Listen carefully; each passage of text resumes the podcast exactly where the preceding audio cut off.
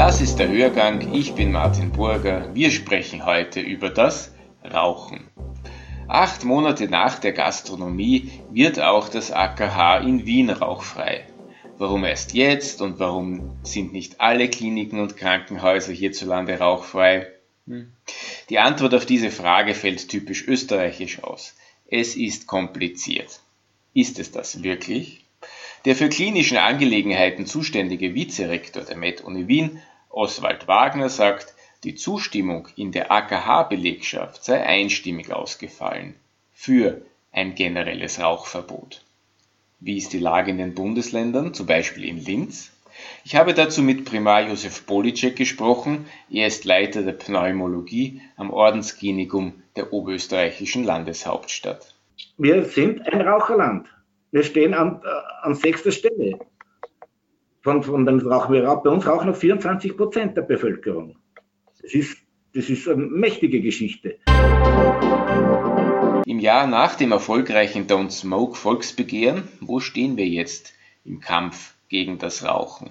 Äh, wenn man das sagt, dieses äh, das Rauchverbot in der Gastronomie, das hat ja eh sehr, sehr lange Vorgeschichte, eine unrühmliche Vorgeschichte gehabt. Und es ist jetzt ab 1. November 2019 ist dieses Rauchverbot in der Gastronomie endlich, endlich eingetreten, muss man dazu sagen.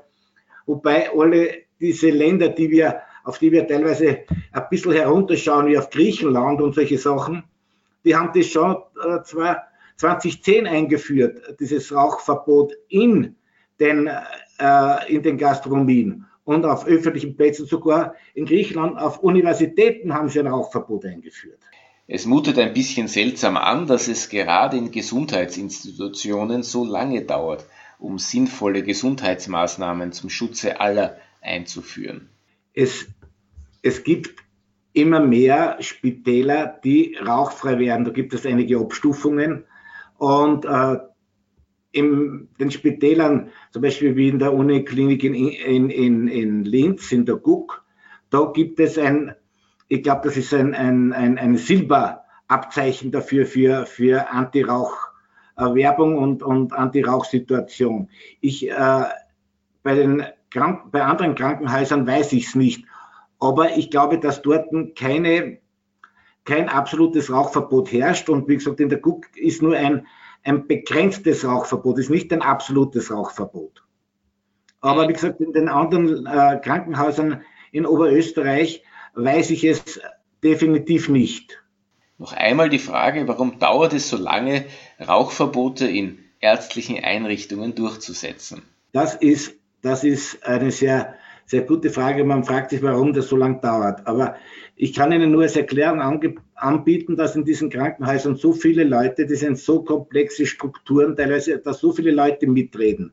Das geht von der, von der Pflege bis, zu, bis zum äh, wirtschaftlichen äh, Bereich bis zum technischen Bereich des Krankenhauses und noch viele andere. Wie größer das Krankenhaus ist, umso komplexer sind sie. Und bis dass man sich da durchringen kann, nämlich auf, auf Krankenhausebene, vergeht sehr viel Zeit. Ich würde sagen, die Ideallösung haben die Griechen vorgelebt. Die haben gesagt, es darf in, auf Universitäten nicht geraucht werden. Also es darf auch auf, auf, äh, Universitäts, auf Universitätskliniken nicht geraucht werden. Und damit, damit wäre die Sache erledigt und einfach.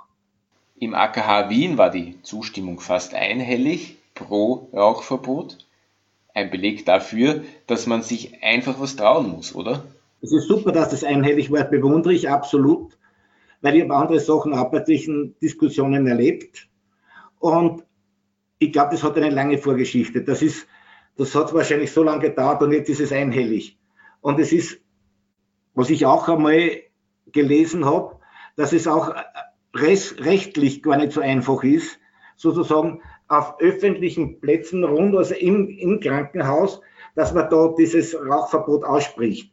Ich glaube, das hat auch da einiges an Umdenken ge gebraucht, bis dass man das auch von rechtlicher Seite durchsetzen hat können. Hat sich an der Einstellung der Patienten seit dem erfolgreichen Volksbegehren etwas zum Besseren gewandelt?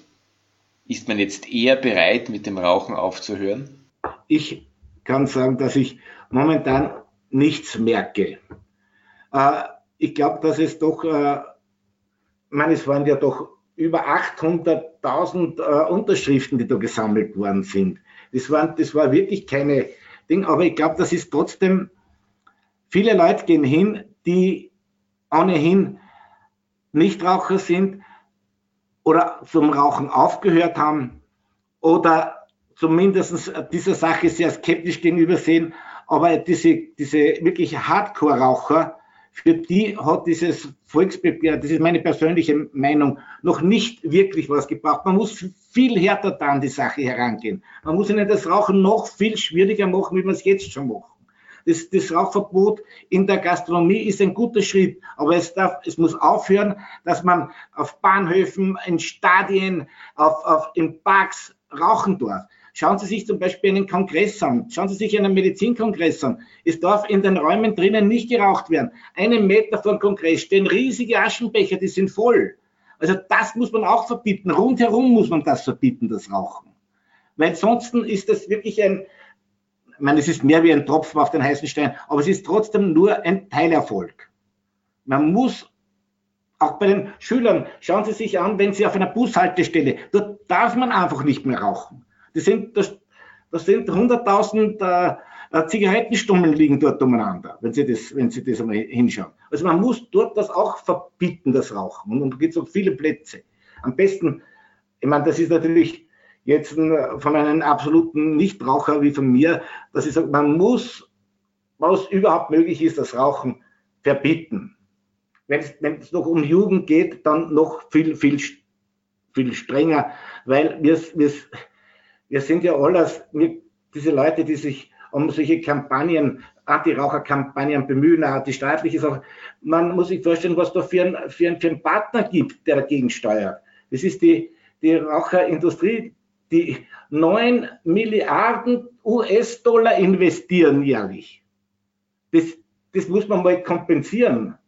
Also das ist nicht so einfach. Und darum, obwohl ich ja nicht ganz zufrieden bin, nehme ich doch zur Kenntnis, dass wir doch, doch gegen, gegen diesen Riesen, gegen diese Monster der, der, der, der Nikotinindustrie doch einzelne Fortschritte machen, im Zusammenhang natürlich mit der Politik. Wenn die nicht mitspielt, dann haben wir eh keine Chance.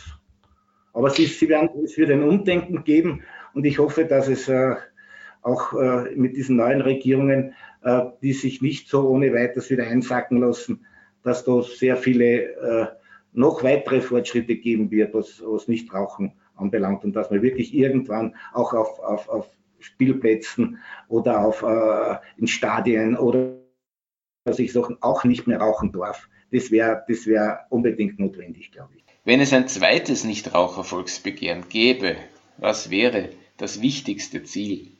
Dass man, das wichtigste Ziel, was ich, dass man immer mehr dieser, da gibt es ja von der WHO, gibt es ja äh, Vorschläge an die Politik auch, wie man, was man äh, tun soll, damit man das Rauchen so weit wie möglich zurückdrängt, dass man diese Raucherepidemie, wie das auch von der WHO bezeichnet wird, dass man diese äh, Epidemie eindämmt. Und da gibt es, da gibt es sehr, sehr viele Punkte. Und man muss, das ist, das ist das Werbeverbot. Und das Werbeverbot muss rigoros sein. Man, man darf keine Jugendlichen äh, die Möglichkeit bestehen, dass sie zu Zigaretten kommen zu einfach. Man muss die Zigarettenautomaten abschaffen.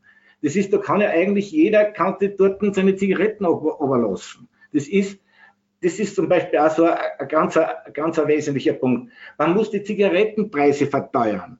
Wie in Österreich ist ein Packerl Marlboro, äh, die kostet, glaube ich, 5,20 Euro. Packerl Euro, also Packerl Marlboro, 20 Zigaretten. In Frankreich kostet es 8 Euro. Und der Preis hemmt schon manche Leute, äh, zur Zigarette zu greifen. Ist schon ein wesentlicher äh, Punkt, wie man das, das, das Rauchen ein bisschen reduzieren kann. Und wir sind in, in Österreich, sind wir da gerade nicht, bei uns gibt es die Zigaretten immer noch relativ billig. Auch Deutschland kostet der Packerl, ich glaube, 6,40 Packerl Marlboro mit 20 Zigaretten. Wir sind nur, ich glaube, Polen und Tschechen sind nur billiger, aber sonst, und das, solche Sachen muss man muss man über, über Volksbegehren Druck machen auf die Regierung. Sie wollen keine neue Podcast-Folge mehr verpassen? Dann abonnieren Sie am besten gleich unseren Newsletter. Den Link zur Anmeldung finden Sie in der Folgenbeschreibung.